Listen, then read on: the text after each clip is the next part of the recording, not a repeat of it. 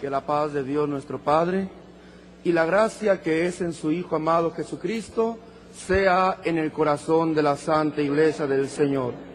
Después de nuestra consagración, hermanos, en la cual nos hemos alegrado, pues la consagración nos sirve para preparar nuestras almas, para consagrarnos delante de nuestro Dios y para pedir de su favor para que Él, hermanos, en esta mañana y en la explicación venga a ser a favor de nosotros y su palabra venga a tener, hermanos, un fruto en nuestro ser, un fruto de edificación, un fruto, hermanos, que venga a aumentar y a afirmar nuestra fe. Que Dios nos bendiga en su santo y en su bendito nombre.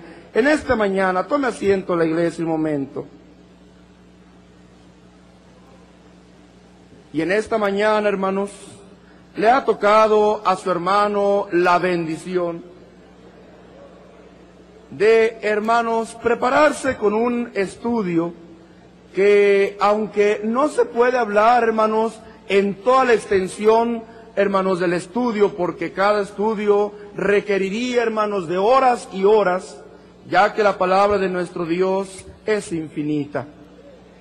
Pero en el tiempo que nos resta, hermanos, en nuestra oración, trataremos de hablar, hermanos, lo necesario para que así nuestra fe se edifique, se, eh, fortalezca y nuestro conocimiento crezca en estas cosas de nuestro Dios. El tema que ahora compite a su hermano es el siguiente, principio de autoridad. Qué hermosa bendición, hermanos. A un día de que una autoridad se haga uso aquí en la tierra. No una autoridad humana, una autoridad divina, una facultad y una potestad venga a obrar en cada uno de nosotros. Qué bonito, hermanos, el Espíritu de Dios nos va preparando para comprender la magnitud de lo que es, hermanos, ¿verdad? Esta autoridad. Entonces, hermanos, dijo su hermano, ¿cuál es nuestro tema? Principio de autoridad. Espero que en tu oración le haya dicho a Dios que me ayude para que, hermanos, dirigiendo, mi dirigiendo mis labios, hermanos, sea Él el que saque mis palabras de mi ser y su espíritu dirija mi ser para que todo lo que salga de mí sea, hermanos, de provecho para tu alma. Vamos a dar inicio, hermanos, dando a conocer el origen de cada palabra. Ya que si nuestro tema es principio de autoridad, tenemos que conocer, tenemos que entender lo que significa cada palabra y en conjunto también con el fin de comprender, hermanos, esta bendición. Principio significa el origen de todas las cosas. ¿Qué significa principio? Origen de todas las cosas. Autoridad significa poder, facultad y potestad. Entonces, hermanos, entendemos que si principio es el origen de todas las cosas, y autoridad significa potestad, facultad y poder, entonces uniendo lo que, lo que, lo que es el principio de autoridad, significa para nosotros el origen de poder, el origen de facultad, el inicio y el origen de todo mandato. En la iglesia del Señor se entiende por principio de autoridad la manifestación del poder de Dios en todas las cosas, porque el poder, la facultad y la potestad se originan en Dios y asimismo Él hace todas las cosas. ¿En dónde se origina, hermanos, la autoridad? En Dios. Por eso se llama principio de autoridad, porque en aquel, hermanos, que no tiene principio ni fin, ahí en ese ser es de donde se originan todas las cosas. incluyendo la autoridad, que dijimos significa potestad, poder y qué más? Y facultad. Decía, hermanos, el salmista David, nuestro Dios está en los cielos y todo lo que quiso ha hecho. ¿Pudo haber hecho todo nuestro Dios? Porque en Él habita qué cosa, hermanos? Porque en Él habita esa facultad. Porque en Él se originó. Porque en Él está ese principio, ese origen de ese poder sobre todas, sobre todas las cosas. Vamos a empezar a leer, hermanos, y vamos a abrir nuestras Biblias en el libro de Génesis capítulo 1. Vamos a leer desde el verso 1 para la gloria de nuestro Dios.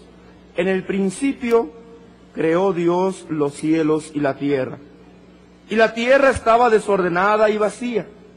Y las tinieblas estaban sobre la faz del abismo y el Espíritu de Dios se movía sobre las aguas, sobre la faz de las aguas. Y dijo Dios, sea la luz. Y fue la luz. Y vio Dios que la luz era buena. Y separó Dios la luz de las tinieblas. Sea su santa palabra para la gloria de Cristo Jesús. Tomen asiento, iglesia del Señor. En el principio. ¿Cuál principio? En el principio de todas las cosas. Porque todas las cosas tienen su origen en quién, hermanos? En ese ser infinito, en ese ser, hermanos, omnipotente, omnipresente y omnisciente. Y todas las cosas, hermanos, todas, se originan en dónde, hermanos? Se originan en ese ser supremo que es nuestro Dios. ¿Sí, hermanos? Por eso dice, hermanos, el Génesis, en el principio creó Dios los cielos y la tierra. Ordenaba Dios y ¿qué pasaba? Y se hacían las cosas, porque en Él estaba el poder, porque en Él está la facultad de ordenar y de obrar y de hacer todo lo que a Él, ¿qué cosa? Todo lo que, ¿qué cosa dice el salmista? Todo lo que quiso, todo lo que quiere, Él lo hace. Porque en Él está toda facultad, toda potestad, toda autoridad. En Él inicia, hermanos, ¿verdad? Y está este principio de autoridad. Porque la autoridad, como la sabiduría, como la inteligencia, como este mundo, como tú y yo, todas las cosas se originan en nuestro Dios. Y la tierra estaba desordenada. Crea la tierra, crea los cielos, y dice la palabra del Señor, y cuando los crea, era una masa de elementos, hermanos, era una masa de, de, de, tierra, de abismos. Dice, y la tierra estaba desordenada y vacía, y las tinieblas estaban sobre la faz del abismo, y el Espíritu de Dios se movía sobre la faz de las aguas. Y dijo Dios, sea la luz. Y a su sola palabra, por cuanto en él habita, habita el poder y la facultad sobre todas las cosas, y a su palabra fue la luz. Y vio Dios que la luz era buena y separó Dios la luz de las tinieblas. ¿Quién formó todas las cosas? ¿En dónde se originaban? Bastaba con que Dios lo que cosa lo dijera y todas las cosas se fueron, ¿qué hermanos? Se fueron creando. Versículo 31. Y vio, y vio Dios todo lo que había hecho. Y he aquí que era bueno en gran manera, porque todo lo que hace Dios, hermanos, está bien hecho aunque nuestra mente no lo comprenda, aunque nuestra razón no lo entienda, no hay cosa más perfecta, más buena, más limpia que las cosas que ha hecho nuestro Dios. Muy bien, hermanos. En ese poder y en esa facultad que reside en Dios, Él hace lo que Él quiere en todas las cosas y sobre todas las cosas, a su parecer, a su querer y a su voluntad. No hay opinión, no hay mandato sobre Él, sino que es absoluto en todo y en todos y todo se sujeta a Él. Todo. La palabra todo, hermanos, no limita, no encierra, no restringe. La palabra todo se debe de entender, hermanos, de una forma infinita, ilimitada. Dios prepara todas las cosas y crea el mundo y la tierra y crea los seres vivientes y forma al hombre porque Dios tenía también un plan de enviar a su Hijo a cumplir, hermanos, una voluntad que Él ya había, hermanos, decidido ponerle a su Hijo, prometiéndole a Él mismo una gloria si su Hijo hacía la voluntad de Dios. Y su Hijo cumple con Dios. Juan capítulo 17. Me tengo que ir rápido, hermanos, porque únicamente me quedan pues ya 40 minutos. Entonces, me van a, disculpar que tome, hermanos, un poquito a prisa mi estudio, con el fin, hermanos, ¿verdad?, de que, de no pasarme, pero también, hermanos, para que pongas atención, para que retengas un poquito, hermanos, ¿verdad?, eh, más de lo que su hermano pueda dar a entenderse. Muy bien. Juan, ¿qué dijimos? 17, versículo 4. Yo te he glorificado en la tierra. He acabado la obra que me diste que hiciese. ¿Quién le dio esa obra a Cristo para que Él la hiciese? Dios. Yo te he glorificado en la tierra. He acabado, he acabado la obra que me diste que hiciese. Ahora pues, Padre, glorifícame tú al lado tuyo con aquella gloria que tuve contigo antes que el mundo fuese. Después de que Cristo cumple la voluntad de Dios sobre la faz de la tierra, le pide, hermanos, a su Padre, cumpla la promesa que él, hermanos, había tenido desde antes de qué cosa?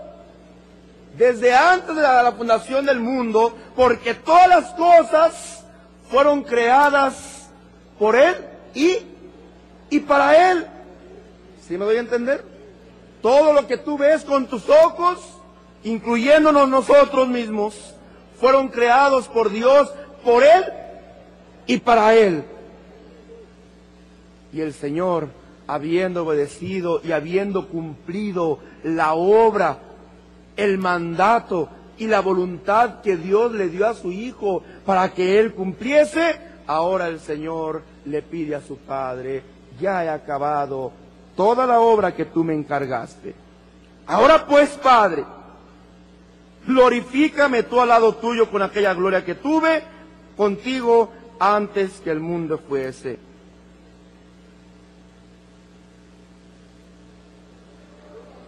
Vamos a preguntarnos, ¿y cuál es esa gloria que el Señor Jesucristo espera recibir del Padre? ¿Cuál es esa gloria a la que se refiere el Maestro que ya la quiere recibir porque Él se ha sujetado y ha obedecido y ha cumplido y ha hecho conforme la voluntad de su Padre? Filipenses capítulo 2, versículo 5. Haya pues en vosotros este sentir que hubo también en Cristo Jesús, el cual, siendo en forma de Dios, no estimó el ser igual a Dios como cosa a que aferrarse, sino que se despojó de sí, a sí mismo, tomando forma de siervo, hecho semejante a los hombres, y estando en la condición de hombre, se humilló a sí mismo, haciéndose obediente hasta la muerte y muerte de cruz. ¿Él sabía que era hijo de Dios? Desde niño, hermanos. ¿Desde qué dije? Mujer, ¿por qué me buscabais? ¿No sabéis que en los negocios de mi padre me es que? ¿Sabía entonces el Señor cuál era su identidad? ¿Sabía el Señor quién era Él? ¿Quién era su padre? Claro que lo sabía. Por eso, hermanos, en ese conocimiento, ¿verdad? Sabiendo que su padre era el mismo Dios. Y que en el momento que él quisiera, hermanos, él podía decir a su padre, mira, no quiero hacer este sacrificio, esta... Su padre, hermanos, a él le hubiera mandado legiones de... Así le dijo al apóstol Pedro. Pedro, ¿no sabéis que si yo ahorita le ruego a mi padre, él me mandaría qué cosa? Porque él no perdería absolutamente nada. Como hijo de Dios, él ya lo tenía todo. Era el hijo, era el heredero. Pero si él no cumplía la voluntad de Dios, no él, porque a él Dios le mandaría qué cosa? Legiones de ángeles para librarle de esa muerte. Pero entonces no nos hubiera abarcado a todos nosotros en esa gracia. Y por nosotros, por amor a nuestras almas, Él se despoja de esa grandeza, de esa condición que Él tenía de ser, hermanos, hijo de Dios, y se humilla, dice el Espíritu de Dios, a sí mismo, haciéndose obediente hasta la muerte y muerte de cruz, muerte cruel, muerte dolorosa, muerte ignominiosa. ¿Sí, hermanos? Eso significa muerte de cruz, muerte vil, muerte, hermanos, ¿verdad? Cruel. Pero después de haber obedecido todo, dice el Espíritu de Dios, por lo cual Dios también lo exaltó. ¿Qué hace Dios? Cuando Él cumple, cuando Él obedece, cuando Él termina esa obra, Dios lo exaltó a lo sumo y le dio un nombre sobre todo nombre, para que en el nombre de Jesús se doble toda rodilla de lo que están en los cielos y en la tierra y debajo de la tierra, y toda lengua confiese que Jesucristo es el Señor para gloria del Dios y Padre. Esta era la gloria, haber sido exaltado a lo sumo. Eso significa que lo sumo es lo máximo, es el todo. Dice, le dio nombre sobre todo nombre para que en el nombre de Jesucristo, ¿qué cosa? Oyes, ¿eso únicamente le correspondía a Dios? Era el único ser que existía, hermanos, al cual se le podía rendir qué cosa? Adoración. ¿Sí me doy a entender? Pero el Señor lo exalta a lo sumo, lo exalta a lo máximo. ¿Qué es lo máximo? Lo máximo es el lugar de Dios. Repito, ¿qué es lo máximo? Porque a Dios se le adora. Y Dios te ordena a todo ser viviente. Porque a Dios se le va a pedir. ¿Y qué hace Dios que haga todo ser viviente? Para que Dios sea glorificado en el nombre de su Hijo amado Jesucristo. ¿Lo exaltó a lo sumo? Podemos decir con libertad, le otorgó el nivel que tenía el mismo Dios. Por eso dice el Señor, glorifícame. Y el Señor lo exalta. Y el Señor lo glorifica. Por eso dice su hermano, ¿verdad? Exaltar a lo sumo es exaltarlo, haberlo exaltado a lo máximo. Es el todo. Es lo incomprensible, hermanos lo que nuestra mente no alcanza a comprender en qué radica aquella facultad, aquella autoridad, al grado que Dios le ordena a todo ser viviente con conocimiento, con entendimiento, que le dé la adoración a su Hijo. Adoración que por esencia, dijo su hermano, le correspondía únicamente a Dios. Pero que ahora, por obediencia, el Señor le dice a todo ser viviente, adórenle. Y cada vez que invoquen el nombre de mi Hijo amado Jesucristo, que se doble toda rodilla, que se inclinen, porque es una señal de que, hermanos, de adoración. Pero eso únicamente le corresponde a Dios por esencia, porque Él es el creador de todas las cosas y nos corresponde darle la honra, gloria y alabanza y adoración. Sí, pero Dios ordena, porque le otorga a Él, ¿qué cosa, hermanos? Ese excelso lugar a lo sumo para que todo ser, ¿qué cosa? Incluyendo los ángeles, ¿eh? Incluyendo lo que, hermanas? Incluyéndole, incluyendo a los ángeles, les ordena, adórenle todos los ángeles de Dios. ¿Y aquí en la tierra? Todo ser que está en la tierra todo ser que está, perdón, en los cielos, todo ser que está en la tierra y debajo de la tierra, tenemos la obligación de que si queremos ir al Padre, tenemos primeramente que adorar el nombre, porque esa es la gloria que Dios le otorgó a quién? Que Dios le otorgó a su Hijo. Dentro de esta gloria está todo el contentamiento de Dios. Y le da Dios, hermanos, la potestad que únicamente radicaba en Dios. Esto es el principio de autoridad. ¿Qué le otorga el Señor a su Hijo amado Jesucristo? No solamente lo exaltó, no solamente lo puso a su diestra y le dijo a todos, adórenle, también le dio qué cosa, hermanos? También le dio esa potestad, porque la potestad significa poder, facultad, autoridad. Nadie podía otorgarle a Cristo una autoridad, hermanos, completa si no es Dios. Porque nadie, hermanos, en el mundo, nadie en el universo tiene una facultad excelsa, suma y única y sobre todas las cosas más que Dios.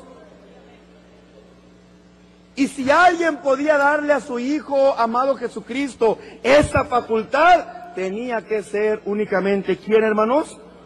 Mateo 28, 18.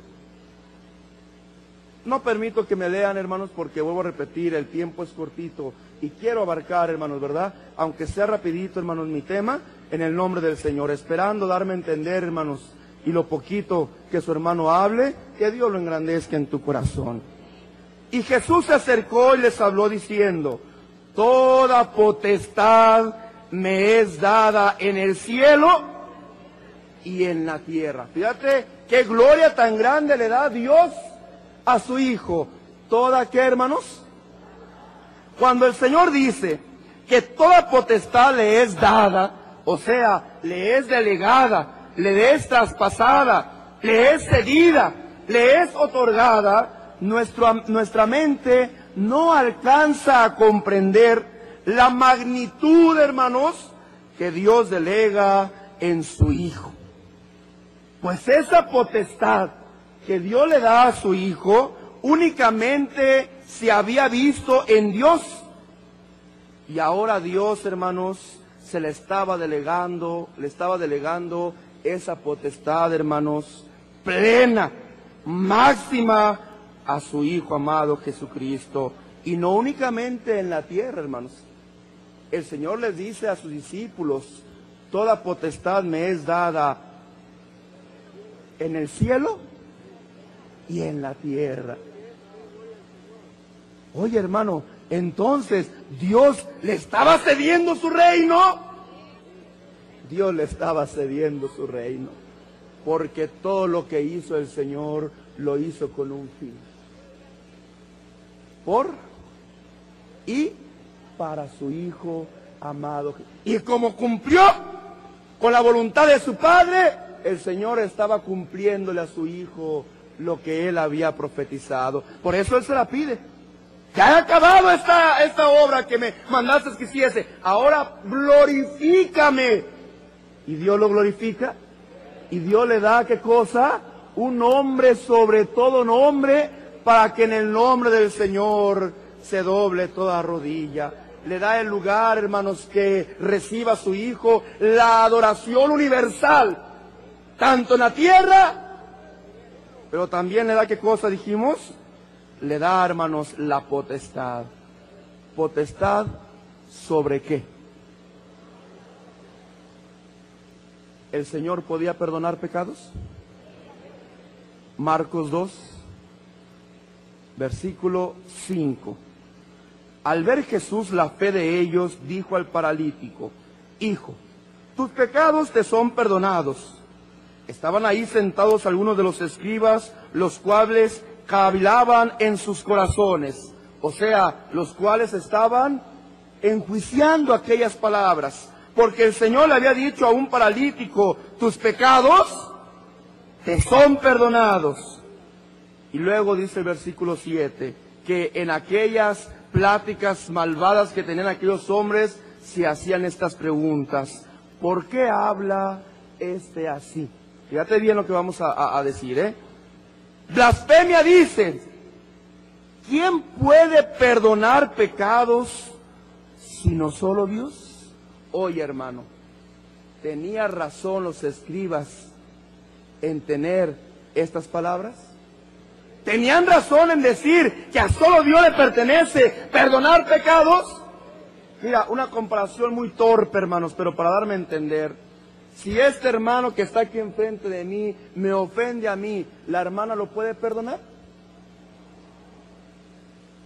Él puede decir, no, yo ofendí al hermano Nazón, pero ya lo estoy arreglado, porque la hermana María, la hermana este, Marta, la hermana Jimena, la hermana ya me perdonó la ofensa. ¿Puede otra persona perdonar la ofensa que me hacen a mí, hermanos? Cuando un hombre comete un pecado, el pecado es una ofensa a Dios.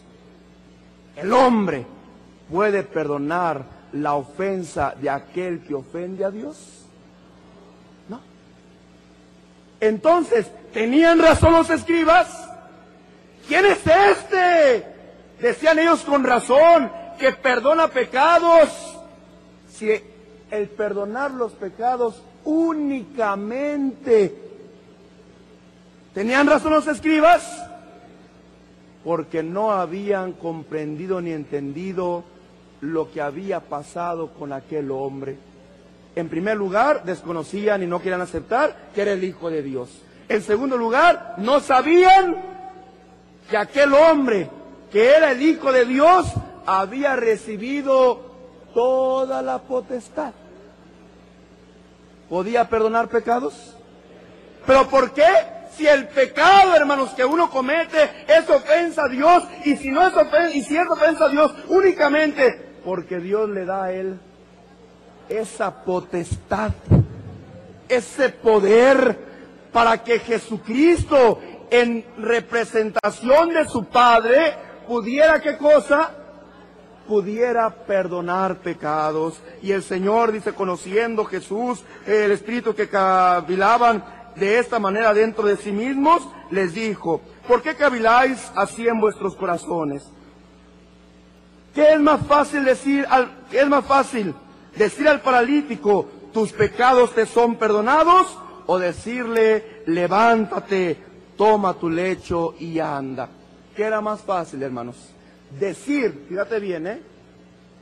No estoy diciendo obrar, estoy diciendo decir. ¿Qué es más fácil? Decir, tus pecados te son perdonados o haberle dicho al paralítico, levántate, toma tu lecho y anda. A ver, el decir tus pecados te son perdonados, ¿es fácil? no el obrar. Oyes, ¿yo puedo decirlo? Mira, iglesia, tus pecados te son perdonados. Mira qué fácil. Ya lo dije. ¿Se cumplió? ¿Por qué? Porque yo no estoy facultado, pero Cristo sí lo estaba. No, pues es más difícil. Por eso, pues qué, qué, chiste. Así quieres tú delumbrar a la gente, perdonando los pecados. Ah, pues entonces dice en el versículo 10, pues para que sepáis. Fíjate qué bonito. ¿Para que qué? Para que sepáis que el Hijo del Hombre tiene potestad. ¿Quién le había delegado esa potestad? ¿Los hombres? ¿El gobierno de aquella ciudad o de aquel reinado? ¿De quién había provenido esa potestad? Si a potestad de Cristo la hubiera recibido de los hombres, no le hubiera podido dicho al, paralítico, levántate y anda. Porque el hombre no tiene la facultad de qué cosa, hermanos? De hacer un milagro. ¿Sí? Pero dice el Señor, para que veáis que el Hijo del Hombre tiene potestad en la tierra para perdonar pecados, para que veas que mi palabra no nada más es por decir, sino que lleva un cumplimiento, voltea con el paralítico y le dice, a ti te digo. Así de sencillo, hermanos. Así de sencillo, hermana. Voltea el Señor y sin paramaña, ni circo, ni, ni, ni, ni que el, humito y que no, no, no. Así sencillo. A ti te digo, levántate, toma tu lecho y vete a tu casa. Y el paralítico se levantó, tomó su lecho y se fue caminando. Y con eso el Señor le demostró que Él tenía potestad para perdonar qué cosa? Para perdonar pecados. Esa potestad recibida también podía obrar a favor de este cuerpo humano Lucas 17, 12. Y al entrar en una aldea le salieron al encuentro diez hombres leprosos, los cuales se pararon de lejos y alzaron la voz diciendo, Jesús Maestro, ten misericordia de nosotros. Cuando él los vio les dijo, id, mostraos a los sacerdotes, y aconteció que mientras iban, fueron limpiados. ¿Qué les devolvió a aquellos hombres leprosos? La, lepra era una enfermedad que nos permitía, que hacía que la carne se fuera desprendiendo, hermanos, en pedazos. ¿Qué hizo el Señor en aquel cuerpo que estaba, hermanos, pudriéndose y que se estaba cayendo a pedazos? ¿Qué hizo el Señor sobre aquellos cuerpos? ¿Tenía potestad sobre los cuerpos? ¿De quiénes? ¿De los judíos? ¿O nada más de los miembros de la iglesia? Su potestad, su facultad, su poder era sobre toda carne, sobre la misma vida. Juan 11, 43. Y habiendo dicho esto, clamó a gran voz, diciendo, Lázaro, ven fuera. Y el que había muerto, y el que había qué? Y el que había muerto salió, atadas las manos y los pies con vendas y el rostro envuelto en un sudario. Jesús les dijo desatarle y dejarle ir. ¿Qué hizo Dios con aquel hombre? Con aquel muerto, con aquel cuerpo que ya estaba en descomposición, que aún hermanos se olía el hedor de aquel cuerpo que ya por el transcurso de los días se estaba, ¿qué hermanos? Se estaba pudriendo. Pero Señor, si ya, ya está lleve, ya a lo mejor su organismo ya se le desbarató, ya se le pudrió. Ay, hombres de poca fe. Lázaro, sal fuera. Y aquel hombre que tenía días de muerto, y aquel hombre que su cuerpo estaba en, descomposición ya, y aquel hombre que aún su cuerpo hería por el tiempo que ya estaba descomponiéndose, su cuerpo sale, hermanos, con vida. Porque el Señor, aún sobre la misma vida de nosotros, tiene esa potestad. Sobre la misma naturaleza. Lucas 8:23. Pero mientras, pero mientras navegaba, él se durmió y se desencadenó una tempestad de viento en el lago y se anejaban y peligraban. Y vinieron a él y le despertaron diciendo, Maestro, maestro, que perecemos. Despertando él, reprendió al viento y a las olas, y cesaron, y se hizo bonanza, y les dijo, ¿dónde está vuestra fe? Y atemorizados se maravillaban, y decían unos a otros, ¿quién es este? Que aún los vientos y las aguas manda y le obedecen. Fíjate, todavía en aquel tiempo los discípulos, hermanos, no alcanzaban a captar ni a comprender la potestad que había, hermanos, en el Señor Jesucristo. Cuando ellos le despiertan, pues no sé, a lo mejor ellos esperaban que les dijera, pues este, eleven anclas, vamos a remar fuerte. Pero lo ven que se levanta muy tranquilo. Y le dice al viento, sea la paz. Y el viento se calmó. Y le dice al mar, sea la paz. Y las aguas se calmaron. Y sus discípulos que todavía no comprendían aquella grandeza que había en él, se preguntaban, ¿quién es este? No como desprecio, ¿eh? Sino en forma de admiración. ¿Quién es este que le está ordenando aún a los vientos, al mar, a la misma naturaleza, a los elementos naturales. Y aún los elementos naturales se le sujetan. Es que dijo el Señor, toda potestad me es dada en el cielo y en la tierra. ¿Toda? ¿Significa que había algo que no? ¿Significa que él tenía un límite? No. Toda potestad. Oyes, ¿quién es el único que tiene toda la potestad y la facultad? Estamos dando a entender entonces que esa facultad que radica en Dios, ese poder, esa facultad, también la tenía Cristo, porque su Padre se la quiso, hermanos, se la quiso, hermanos, dar. El Señor Jesucristo, sabiendo, perdón, sí, el Señor Jesucristo, hermanos, sabiendo que su cuerpo humano iba a tener un fin, porque el cuerpo humano, la carne, hermanos, tiene un mandamiento, una ley de parte de Dios. Él entonces profetiza lo que en un futuro iba a acontecer. Marcos 3. ¿Hasta ahorita me he dado a entender, hermanos? Bueno, estamos hablando de la autoridad, principio de autoridad. Y estamos hablando en dónde se origina ese principio. ¿En dónde? ¿En quién, hermanos? Y posteriormente, ¿a quién la delega Dios, hermanos? Porque Él quiso.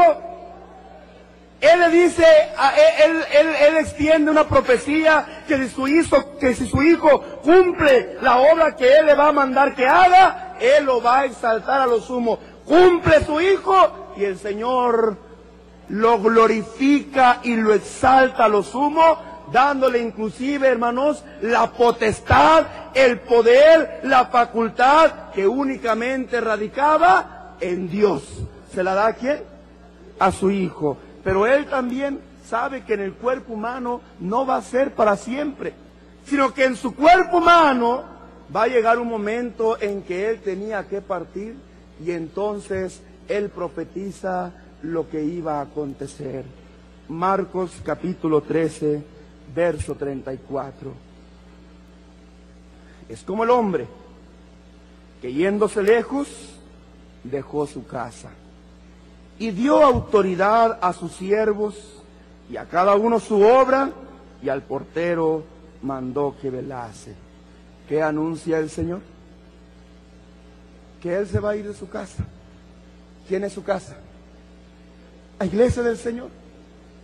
Pero no dice que la va a abandonar por completo, porque una casa que es desolada, hermanos, se convierte en qué?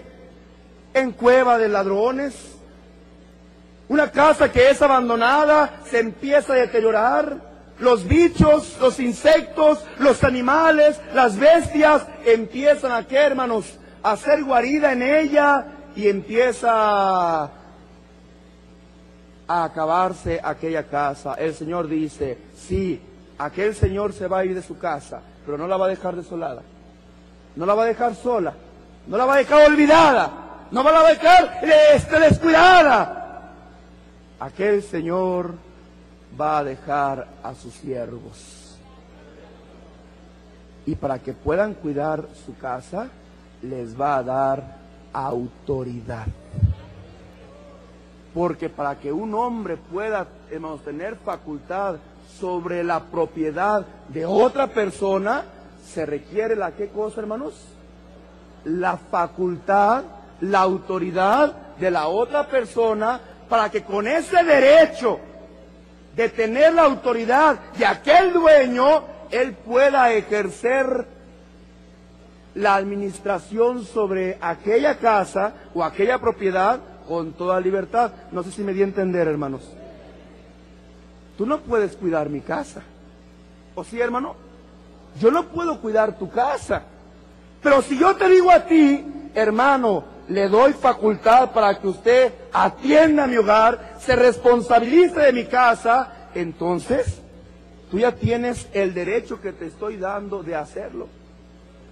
Y cuando venga alguien y te diga, ¿y usted por qué se mete a esta casa si no es suya? tú con todo derecho vas a decir, es que el dueño de este hogar me facultó, me dio su autoridad para que yo cuidara de su hogar.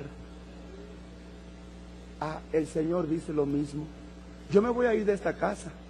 Materialmente, yo me voy a ir de esta casa, pero no la voy a dejar sola. Voy a dejar a unos siervos y no solamente los voy a dejar como veladores, no, les voy a dar autoridad para que la ejerzan sobre lo que es mío, sobre mi propiedad, porque somos propiedad de Cristo. ¿Sí? ¿Y qué le da el Señor a sus discípulos, a sus siervos? La facultad. Y a cada uno pues le encomienda la obra que va a hacer. Llega el hombre, hermanos, de aquella hacienda y le dice al capataz, bueno, tú te vas a encargar de todo. Y el capataz se organiza con los eh, que trabajan en la siembra, con los que trabajan en el ganado, con los que trabajan en el aseo, con los que trabajan en el riego. Y a cada quien, ¿qué cosa? Se le da, hermanos, ¿qué cosa? Su obra, su lugar, su trabajo. Ah, lo mismo hizo el Señor. Pero sobre aquellos trabajadores, aquel siervo, aquel capataz, aquel encargado, tiene la facultad de delegar a, las demás personas sus responsabilidades, porque tiene la facultad. Y dirá el que está trabajando en la siembra, oye, yo estoy trabajando en la siembra, en el arado, yo estoy lavando los animales, yo estoy barriendo la casa, ¿por qué me mandas tú?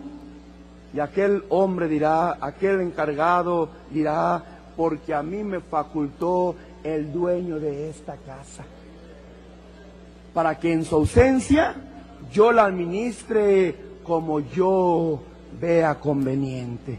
¿Sí me doy a entender, hermanos? Muy bien. Y llega el cumplimiento de esa profecía.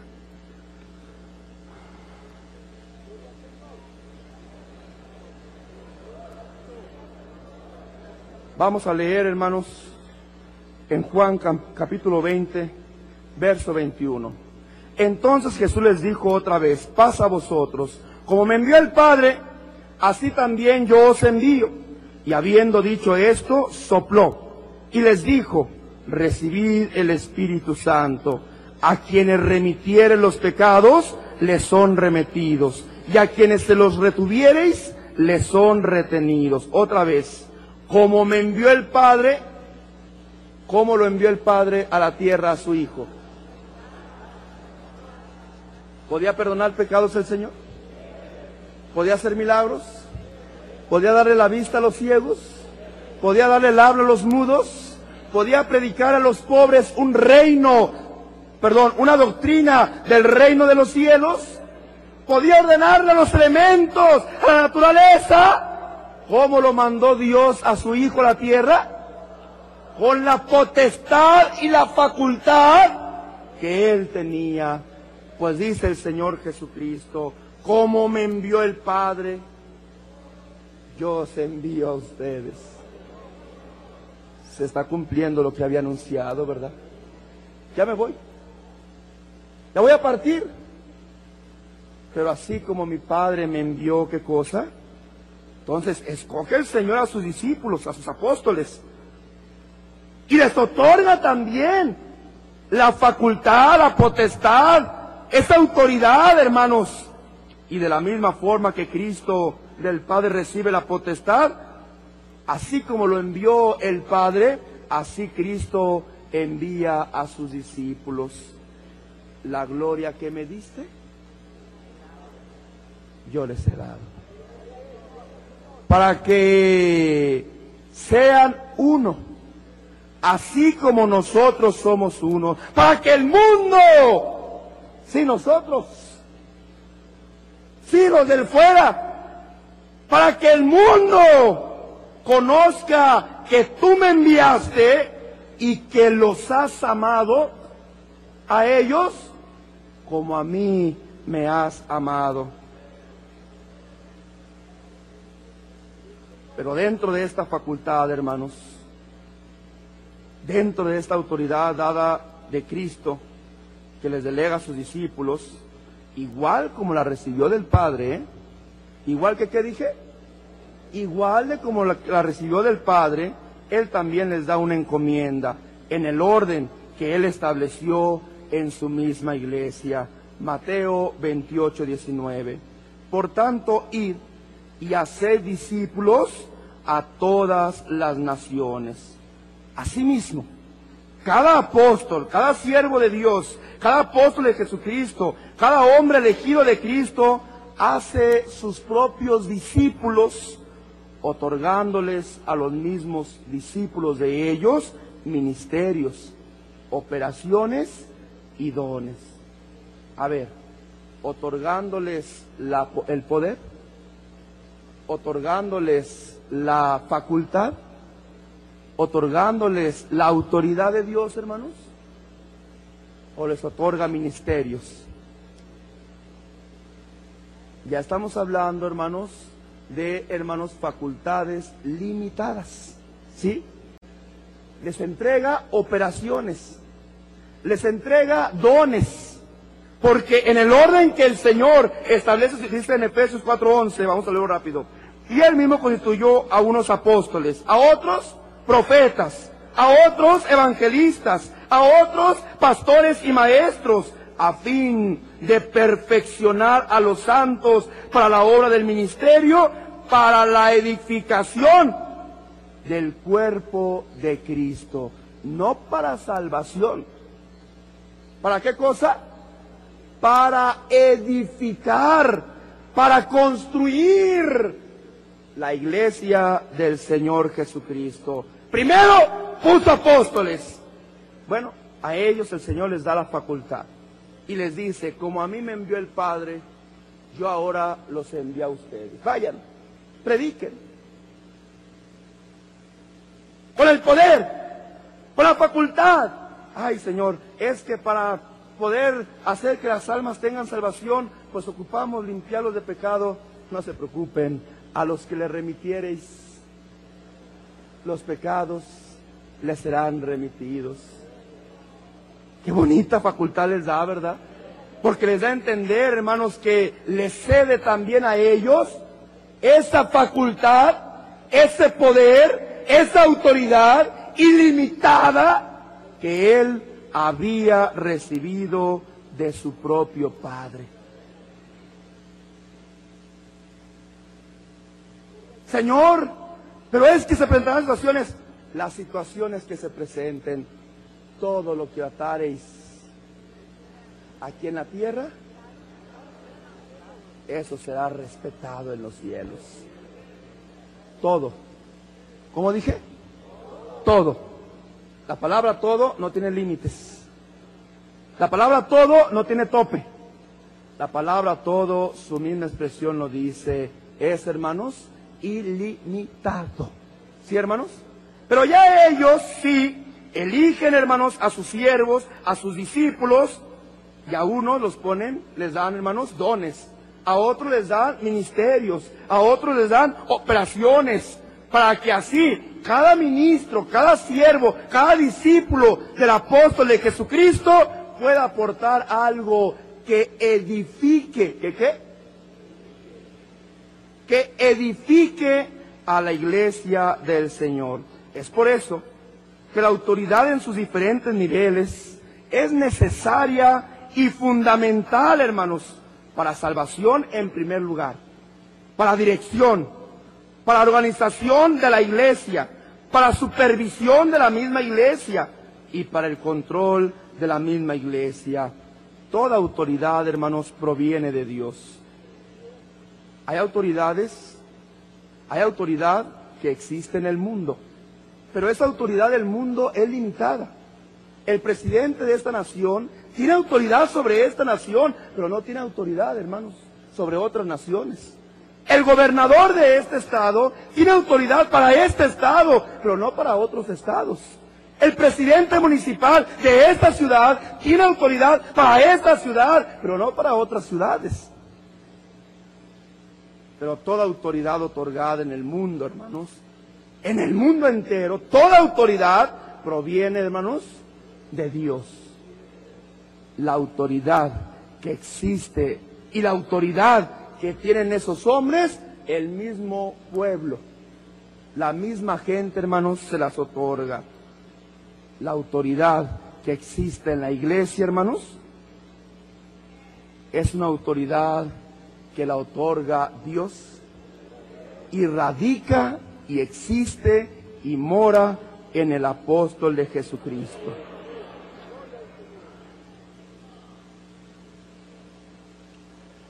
Se tiene que, se tiene que entender, iglesia, voy a agarrar cinco minutitos más, hermanos, para terminar rápido. Se tiene que entender que el principio de autoridad, hermanos, es vertical y no horizontal. Esto quiere decir que es, hermanos, descendente, descendente, perdón, y no ascendente, o sea, que viene de arriba hacia abajo, o sea, vertical. Si fuera horizontal, hermanos, entonces el mismo pastor o la misma iglesia a su nivel pudiera poner o elegir a gente como lo hacen las iglesias falsas. Se cansaron de su presidente, se cansaron de su pastor, se cansaron de su líder y la iglesia se, se junta o se muere, como lo hacen los católicos, y los sacerdotes, los cardenales, se juntan en conclave, hermanos, y ellos mismos de una forma horizontal eligen al que los va a dirigir. Y le preguntamos a Benedicto XVI, ¿y a ti quién te puso como dirigente de la iglesia romana? Y él dirá horizontalmente, mis compañeros los cardenales. ¿Sí, hermanos? Porque ellos, ¿qué cosa? Horizontalmente lo eligieron autoridad, recibe una autoridad, sí, para gobernar una iglesia, sí, pero esa autoridad es una autoridad humana. Y al ser una autoridad humana es limitada. Se limita únicamente a su iglesia. Pero si tú le preguntas al hermano Samuel Joaquín, oiga hermano Samuel, y a usted ¿quién le dio esa autoridad? Él te va a contestar, fue el Consejo de Obispos, fue el conjunto de ministros y de pastores que pusieron en votación quién iba a quedar en este lugar. Fue la iglesia del Señor a quien yo le caí bien y me eligieron. Samuel Joaquín, siervo del Dios vivo y apóstol de Jesucristo, no de hombres, ni por hombres, mas por Jesucristo, quien le ha puesto y le ha dado esta hermosa bendición. Muy bien, hermanos. Si fuera el cuerpo ministerial, o la misma iglesia, como lo hacen otras iglesias, la que le diera la facultad al apóstol, sería entonces dicha autoridad ascendente. O sea, de abajo, hermanos, hacia arriba. Yo te pongo para que me dirijas.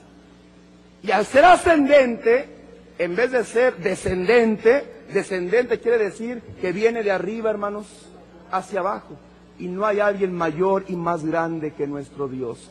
Si esta fuera ascendente, o sea que fuera de abajo hacia arriba, esta iglesia no podría ser la iglesia de Dios. ¿Sí, hermanos? Porque sería una iglesia, hermanos, que la autoridad está basada en los mismos hombres.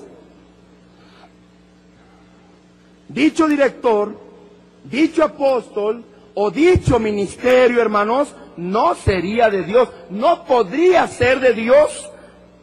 Dice el Espíritu de Dios, y nadie toma para sí esta honra, sino el que es llamado. Esta es la grande diferencia que, que distingue a la verdadera iglesia de Cristo con las demás iglesias. Porque aunque decía el apóstol Pablo en 2 de Corintios 18, porque aunque me gloríe algo más todavía de nuestra autoridad, la cual el Señor nos dio para edificación y no para vuestra destrucción, no me avergonzaré.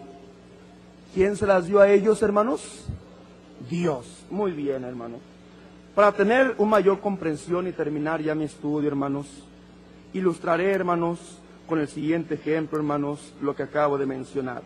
En el mundo se otorgan, hermanos, dos clases de poderes para poder representar, hermanos, a otra persona.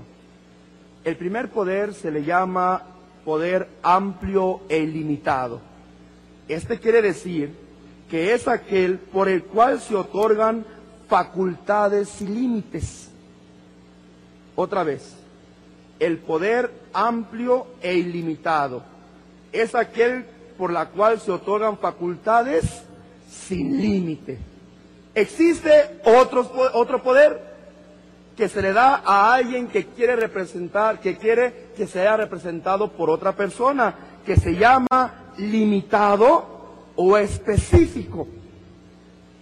Este poder es aquel por medio del cual solamente se pueden ejercer funciones específicas y determinadas.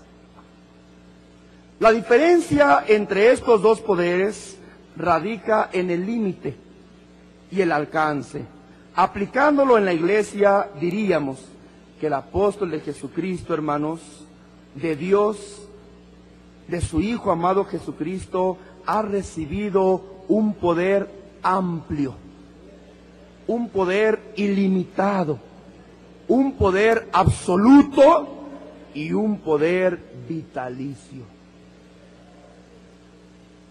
Mientras que el cuerpo ministerial los discípulos del apóstol de Jesucristo, hemos recibido, hermanos, del apóstol de Dios, sí, hermanos, una autoridad limitada, una facultad específica, señalando que la autoridad que tienen los ministros puede ser aún revocada. O sea, el varón de Dios no las puede, ¿qué cosa? Mientras que la autoridad ilimitada que da Dios es vitalicia. O sea, es hasta que, hermanos, hasta que aquel hombre que recibe esta facultad de parte de Dios deja de existir. Y en el ministro no. En el ministro esta facultad o esta autoridad que el varón de Dios nos da, él la puede revocar, la puede recoger, no es ilimitada, tiene límites, tiene especificaciones, sí, puede ser modificada. ¿Puede cambiar el varón de Dios a un ministro? Yo te doy autoridad para que ejerzas el ministerio de ortodoxia. Y le puede decir a aquel mismo hermano, ya no quiero que estés en ortodoxia. Ahora quiero que esa autoridad, ese poder, esa facultad, lo ejerzas en el ministerio de oficio sagrado. ¿Puede cambiar esa facultad? ¿Puede cambiar esa autoridad? Y aquel hermano que anteriormente tenía la facultad en oficios sagrados y que es cambiado a ortodoxia, no puede. No puede qué, hermanos. A mí como ministro me puede decir, varón de Dios, te doy la facultad para que haga los bautismos. Y hago los bautismos.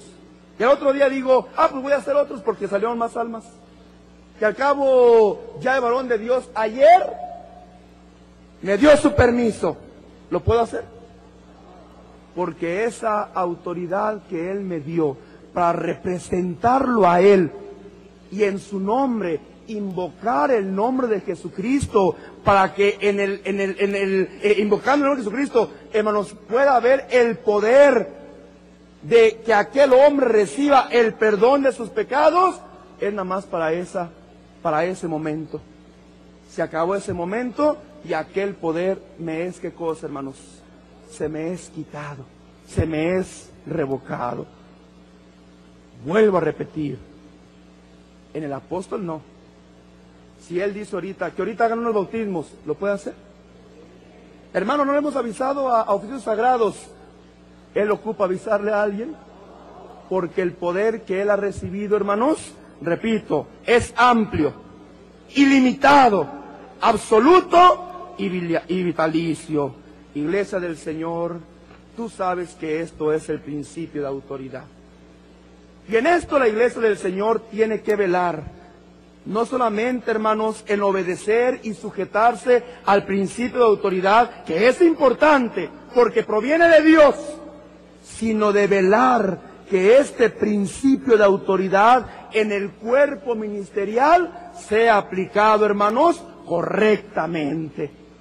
Y que no vaya a ser que un ministro diciendo, yo tengo la autoridad del varón de Dios, tengo la facultad de hacer lo que yo quiera en mi iglesia. Un ministro en la iglesia que el varón de Dios le ha encomendado puede hacer lo que quiera. La facultad que el varón de Dios nos delega como ministros, tengamos el grado que tengamos, ¿eh? seamos encargados, seamos pastores, seamos diáconos, tengamos algún ministerio, es el ministro de honor y justicia, es el ministro de ortodoxia, es el ministro de fe es el ministro de ceremonial, es el ministro de este de salud. Tengamos alguna dirección que nos haya dado, es director de la zona norte, es director de la zona sur. ¿Podemos hacer lo que queramos? Aún hermanos, con el respeto de mis hermanos, a quien se les ha dado un poder un poquito más amplio, limitado todavía, pero un poquito más amplio, hermanos, que el del pastorado, que es el consejo de obispos, pueden hacer lo que ellos quieran, aunque su poder es un poquito más amplio que el de los pastores y de la iglesia en general, pero también es limitado. Porque el único poder ilimitado que existe en la tierra la única autoridad y facultad amplio, ilimitado y vitalicio que existe en la iglesia es la es el poder que Dios le otorga a sus apóstoles. De ahí en demás todos estamos sujetados. Así es que cuando tú oigas la expresión, yo traigo la autoridad del varón de Dios y en mi iglesia yo hago lo que quiera, está equivocado, porque en primer lugar no es su iglesia. Usted es un peón. Usted es un trabajador. Será diácono, será pastor y tendrá una dignidad. Será el que siembra, será el que riega, será el que supervisa, será el gerente, será el responsable, pero tiene límites. Y usted no viene a la iglesia, a cualquier iglesia que el varón de Dios lo ha mandado a hacer lo que usted quiera. Viene a hacer y a cumplir el poder específico que el varón de Dios a usted le ha otorgado, específico y limitado. Repito, específico y qué? Si la iglesia observa que este principio de autoridad es manifestado con abuso, obrando tu encargado, el ministro, el diácono, el pastor, aún el mismo consejo de obispo, algunos mismos hermanos este eh, directores de los ministerios o directores distritales o directores hermanos este eh, de las de las este de los estados de las iglesias es importante que la iglesia reporte este abuso de autoridad. El la única autoridad incuestionable, injuiciable que hay es la autoridad apostólica. La única, hermanos, lo repito, la única autoridad incuestionable, injuiciable que existe en la iglesia es la del apóstol del Señor. Cualquier ministro, cualquier hermano que tenga, hermanos, cualquier ministerio, cualquier grado, cualquier don, no puede, hermanos, hacer lo que quiera. Si es el ministro, hay que reportarlo con su diácono supervisor. Si es el diácono supervisor, hay que reportarlo con el pastor distrital. Si es el pastor distrital, hay que reportarlo con el consejo de obispos. Y si es el mismo consejo de obispos, hay que reportarlo directamente a dirección general, o sea, al apóstol de Jesucristo. Porque todos los ministros, tengamos el lugar que tengamos, el ministerio que tengamos, estamos sujetos a una autoridad, sí, ilimitada. Y se nos ha dado una facultad limitada específica para ejercer cierta encomienda, cierta operación o cierto don en la iglesia para la misma edificación de la iglesia. Espero, hermanos, haberme dado a entender en el nombre de Cristo Jesús. Doblemos nuestras rodillas y nos despediremos de este lugar, pidiéndole al Señor, hermanos, en primer lugar, por su siervo, que Dios lo siga fortaleciendo, que Dios lo siga bendiciendo. Y en segundo lugar, hermano, le dirás al Señor que lo poquito y lo torpe que tu hermano hoy te ha traído, Dios se encargue de engrandecerlo en tu fe, en tu conocimiento, para el bien de nuestras almas y de nuestra fe. Lo haremos y nos despediremos en el nombre de Cristo Jesús.